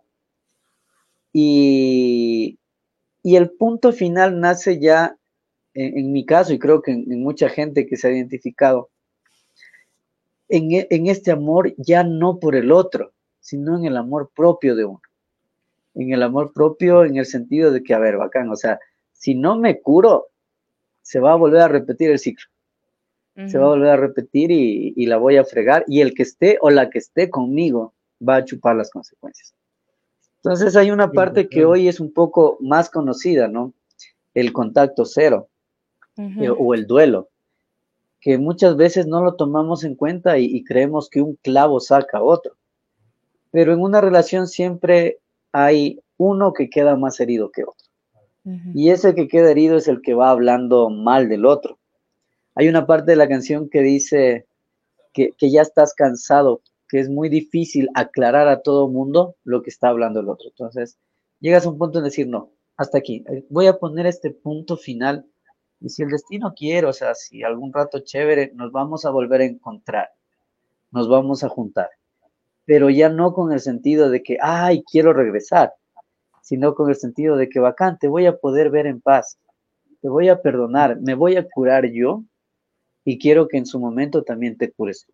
Y si Dios quiere, nos volvemos a juntar, pero con personas sanas. Sí, entonces... y precisamente sabes que Angie en su programa El Planeta del Steffi siempre promulga esto, ¿no? De las relaciones sanas, de, sanarte a ti, de, de primero estar uno bien para luego querer, ¿no? Qué chévere. Es que hay algo que estamos confundiendo también, ¿no? Así como la lucha de clases. estamos confundiendo el empoderamiento con el ego y el orgullo. Y eso es algo que está, está dejando solteronas a, a las mujeres y está dejando en el abandono a los hombres. Porque tras el discurso de yo me amo más, hay un egoísmo disfrazado, hay un egocentrismo disfrazado, hay un narcisismo disfrazado. Entonces, el amor propio es todo lo contrario es saber que yo te puedo amar sin pedir nada a cambio. Y que si tú te vas, no importa porque yo estoy bien. Yo lo hice porque quería, no porque te estaba cobrando la factura o quería que en su momento me, devuelvas algo. Entonces ahí hablamos de una madurez, de un amor propio, porque si tú te vas no pasa nada. Fue tu ciclo. Yo me quedo conmigo, porque estar conmigo está bien. Entonces tenemos esta confusión, ¿no? Y te digo porque yo tengo full amigas que, tienen esto, ¿no? No. ¿Y por qué terminas? Es que yo me amo más. y no, no va por ahí el asunto. ¿Qué opinas, Bendito? yo creo que em, dentro de las generaciones también ha habido una evolución, pero dentro de eso hay que saber bien explicar cómo se está tomando la salud mental y sobre todo el, la nueva forma de tomar las relaciones, ¿no? Sí se ha hablado mucho de empoderamiento, pero es muy importante también tener responsabilidad afectiva. O sea, no me voy, no voy a estar con una persona sin eh, tener la eh, conciencia suficiente de que estoy lista o listo para involucrarme emocionalmente con alguien, porque sé que si esa emoción que genera un lenguaje con ese otro, de alguna u otra manera, genera un vínculo que lastima. Los vínculos normalmente son como nuditos que vamos haciendo con las personas y cuando ese vínculo se rompe, hagan de cuenta que es como cuando se rompe algo dentro de nosotros y siempre termina doliendo. Puede ser un vínculo con un amigo, tanto como un vínculo con una pareja o a veces incluso en las propias familias. Entonces, eh, realmente es importante, yo creo que empezar a hablar incluso antes de egocentrismos o autoestima, de responsabilidad afectiva porque eso es sumamente importante. Quiero ser responsable afectivamente conmigo, pero también a la vez tengo que ser responsable afectivamente con los demás porque formo parte de. Así que es súper importante eso. Claro, y, no, y no jugar con la gente, ¿no? Porque a la larga, si tú quieres solo el momento o la noche o el pico y pasa, dilo. Y esa autonomía de la otra persona a decir, bueno, y también está en su autonomía decir no. Pero hay veces que, nos metemos más allá, ¿no? O sea, voy a conquistarle para obtener esto que quiero. Y ahí es cuando hay este, este, daño. Y a veces uno se hace más daño, verás. Claro. Sí. Terminas encamotado vos. También. claro. y cáchale que algo de eso habla la canción, ¿no? Que dice, dice así. ¿Dónde estarás? Dime dónde estás, mi bien, para no irte a buscar en ese lugar. Prometo hoy no descifrar mi ubicación para evitar que el destino nos junte por casualidad. Te buscaré, te esconderás, me buscarás, me ocultaré a fin que la soledad nos pueda curar. Y lloraré, tú llorarás, renunciaré, renunciarás para que la soledad nos pueda encontrar, nos vuelva a juntar.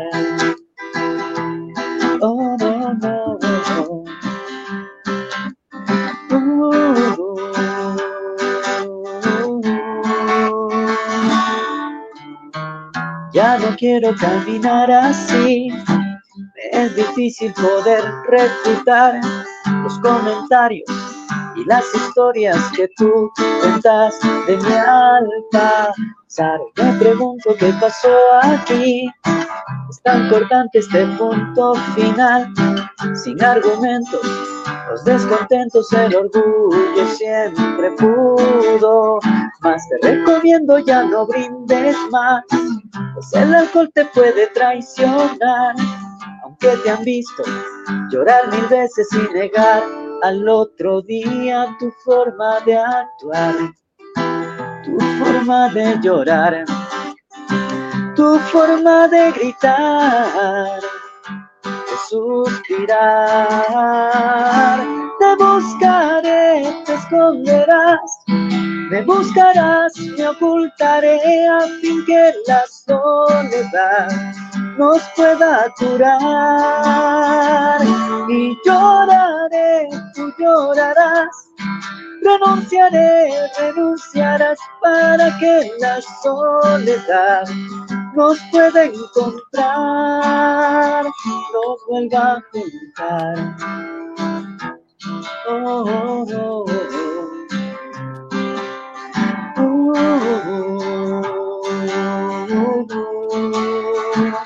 el punto final.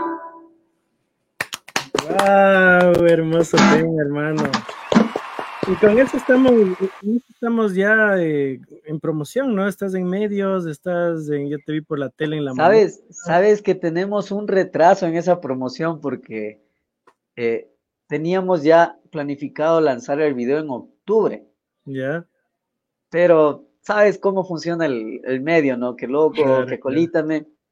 Pero la pareja que nos iba a ayudar terminaron y nos quedamos sin elenco. ya me imagino.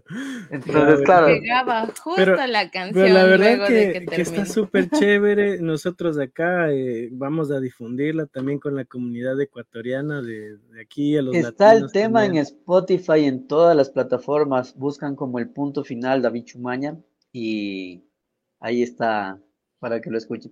Y, y eso era lo que yo les comentaba, ¿no? ya es otra forma, creo yo, de ver el amor, de ver esta, lo, lo que Angie decía, inclusive ser un poquito responsables con, los que vengan más adelante, porque lo que viene siempre es mejor. Qué lindo, ¿eh? Un aplauso, qué linda frase, David. Bueno, hermano, nosotros re felices, eh, sabes que nos hemos pasado un poquito de tiempo, pero siempre ha sido bonito escucharte, tus historias. Yo soy bien loro cuando, cuando me preguntan no, pero la verdad que a mí me encantó la historia del cigarrillo, y hablar un poco de la parte social que también es importante. Hemos visto facetas desde el cole hasta, mira, hasta la maduración de tu música que se ve plasmado, ¿no? Vienes eh, haciendo protesta, vienes haciendo romántico, llegando al corazón de la gente. ¿Cómo te ves de aquí en unos años, David? ¿Qué te ves haciendo? Con la guitarra también. Ahí. Mira, eh, bueno, yo, me veo a unos cinco años más, ¿no? Porque dentro de mi plan de vida está eh, producir un poco, ser compositor de, o sea, dedicarme a la composición para otros artistas, pero mm, creo que cinco años más yo me voy a dar es en, los escenarios, ¿sí? Y, eh, porque hay cosas que no he cumplido. O sea, no he salido artísticamente del país. Y, eso sería algo chévere, ¿no? O sea, que, una cosa es que te digan, gira a España y te vas a dos bares ahí de los ecuatorianos. Y, no, no, o sea, que te lleven, que te lleven como artista, de que digas, loco, ven, a abrir, acá hay un festival, tal lado se presentan estos, y, y, tú vayas, esas son creo que una de las metas que, que me faltan cumplir. Y la otra que dentro de mi proyecto de vida, sí, sí quiero lanzarme a la política, pero para hacer una buena política, ¿sí? O sea, ya, ya estuvo Gerardo Morán de asambleísta, estuvo Silvana. De entonces, no es tanto eso, sino que creo que... Derecho. Claro, yo estudié Derecho, o sea, sé cómo funcionan las leyes. Eh, eh, en su momento, o sea, no me titulé, ¿no? Pero en su momento quiero terminar la carrera también. Porque me parece muy importante que, que, haya alguien que represente verdaderamente los intereses culturales. Porque la cultura no es solo el artista que canta. La cultura es desde lo que tú comes. ¿sí? Mira, Colombia vende su cultura al mundo. Tú quieres conocer Colombia es por los vallenatos. ¿Quién quiere conocer Ecuador por los San Juanes? Por las novelas también. Exactamente. Y eso también es cultura. La industria venezolana, los argentinos, son gente que, en cambio, Ecuador todavía somos gente consumidores de cultura extranjera. Acá todavía llega Leo Dan, que ni en su propio país llena, y acá llena en Rumiñahue. O sea, el ecuatoriano vive muchos de recuerdos. Pero, no sé, por ponerte un ejemplo, eh, Juan Fernando Velasco reeditó los pasillos y todos los eruditos, es que canta mal el pasillo y no sé qué, no sé cuánto. Loco, así se evoluciona. O sea, ¿tú crees que los jarcas, que las, las que bailan saya en Bolivia, las originales, mostraban en rabo? No. O sea, eso ya fue algo comercial que lo, lo pusieron ellos. ¿sí? Pero imagínate el nivel de cultura que tenemos que, o sea, no quiero sonar xenofóbico, por eso siempre tienen que escucharme bien y, y, seguirme el hilo, tenerme el hilo. Aquí en Quito hacen una semana de la cultura boliviana y ves a muchos guambras bailando sayas, caporales y desfilan. Los desfiles son largos, ¿no es cierto? Pero yo no veo en Bolivia la semana de la ecuatorianidad y ves bailando sanjuanitos, capiscas, tonadas. Entonces, en su momento, si, si yo lograra estar en la política, cambiaríamos esas políticas culturales, porque tenemos embajadas en todo lado. ¿Y por qué no nuestros artistas vayan a esas embajadas, empezar con las colonias ecuatorianas, pero posterior a eso difundir en esos países lo que es la cultura nuestra? Nuestros ritmos tradicionales, nuestros bailes, nuestros pintores, nuestros escritores. O sea, todo eso también es trabajo del Estado. Porque para los que no saben, en cada embajada hay un agregado cultural. ¿Qué hacen? No sé, pero esos manes ganan más de 6 mil dólares mensuales. Qué brutal. Entonces sí cachas, o sea, si lograríamos entrar a la asamblea, tendríamos ese cambio y, y, no dejar solo iniciativa de Enchufe TV o de iniciativa de algún artista que, no sé, Juan Fernando, que, que pudo pegar internacionalmente. Que son iniciativas de autogestión para variar. Que sea, que sea una política del Estado. Exacto. O sea, ya en los colegios aquí ya no dan música, ya no dan artes, ya no dan pintura. Entonces desde ahí nace. Y, es preferible eh, poner un instrumento musical en un niño, en un joven, que poner un arma de fuego. Muy cierto. Totalmente cierto. Por aquí nos comentan. Así me veo. Por aquí nos comentan. Va a ser un comentario solo para leer a la gente que está acá. Dice, al fin alguien dijo una gran verdad. Hay que promover al artista que logre cruzar fronteras. Nos dice Orlando Carrera, un gran amigo comunicador de, de acá de Nueva York. Qué lindo, David. Justamente nosotros vamos a ya hacer nuestro siguiente podcast que va a ser un poco hablar de política, no desde una política partidista, sino desde cómo es interiormente o humanamente en política. Así que estarás bienvenido aquí para poder hablar un poco sobre cómo ves las perspectivas políticas, eh, cómo te has formado dentro del sistema como tal. Va a ser bastante bonito poder hablar más en amplitud. Te vamos a tener de panelista, David. ¿Quién quita por ahí? También de panelista, de, opinión. Primero llévenme a una gira ya y... de una. Oye, no, sí sería bueno conversar. Claro, claro, hay temas a Danielito, tenemos a Ismada Production también, Angie, para, para ver si se anima. Ya, ya, te pasamos los contactos a ver si se puede hacer algo chévere también. David. Porque igual ha venido gente en nueva, tú sabes que la ola migratoria está brutal y entre eso vienen ecuatorianos que te conocen claro. y que han coreado tus canciones. Y, que están ganando plata ya. Ajá. Sí. Y que sí pueden pagar una entrada. Y tenemos, tenemos a Mireya Chesa también que está abriendo las puertas a los ecuatorianos. Ella está con la canción en Telemundo.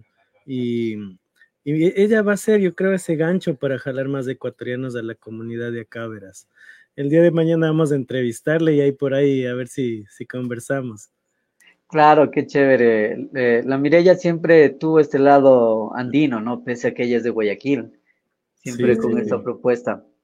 Y es chévere ver que nos reconocemos como ecuatorianos, que, que no solo el cóndor esté de adorno en, en nuestro escudo, sino que empecemos, ¿no? A ver que lo rico de este país está en todas sus regiones y que pese a que en territorio somos pequeños, nuestra grandeza está en la diversidad. O sea, está en que el uno come encebollado con canguil y el otro con chifle y el otro con pan, con pan. pero a la larga sigue siendo encebollado. Eso es muy cierto, hermano. Mm. Angie, muchas gracias, chicos. del programa para irnos despidiendo. Okísimo, David, te deseo los mejores éxitos. Ya sabes que esta es tu casa, tu casa por aquí en Nueva York, así que aquí te esperamos. De verdad quisiéramos tenerte aquí para correr todas las canciones que a lo largo de nuestra trayectoria juvenil, ya no tan juvenil, nos ha acompañado sin duda alguna, pero créeme que hoy por hoy mi hermano que tiene 20 años escucha tus canciones, así que... Oye, antes de irnos, la última anécdota, una chica en la Salesiana, en la Universidad Salesiana, en el... donde son las ingenierías, yo, iba, yo iba a cantar y me dice, ah, qué chévere conocerle. Ah, le digo, qué bacán, una foto así, tal. Se toman el selfie y todo. Mi papá me cantaba sus canciones cuando era niña. hijo de madre, qué viejo. la, música es así, ¿no? Te lleva de generación en generación, pero tranquilo, te ves bien, el, físico, pareces 20 y, no son filtros. bueno, muchísimas gracias chicos. Juanca, Angie, un gustazo a toda la gente que nos está viendo. no se olviden de, de acolitar viendo las canciones en, en YouTube. Hay más canciones. Vayan a Spotify también, escuchen y recomienden. Fuerte abrazo a la distancia y Dios mediante nos veremos. Hermano, Dios te bendiga y esperamos verte acá en Nueva York algún día. ¿Por qué, no? Gracias. Claro, chicos. Bueno, eso ha sido todo aquí en Enrutados con nuestro gran artista David Chumaña. Nos vemos pronto y esperamos tenerlo también en Poly Yorker, que ya mismo sale, ya mismo sale y va a estar de panelista. Chao chicos, nos vemos. Esto ha sido Enrutados. Head up, head up, tienes el control. Dream on, dream on, yo start, el star,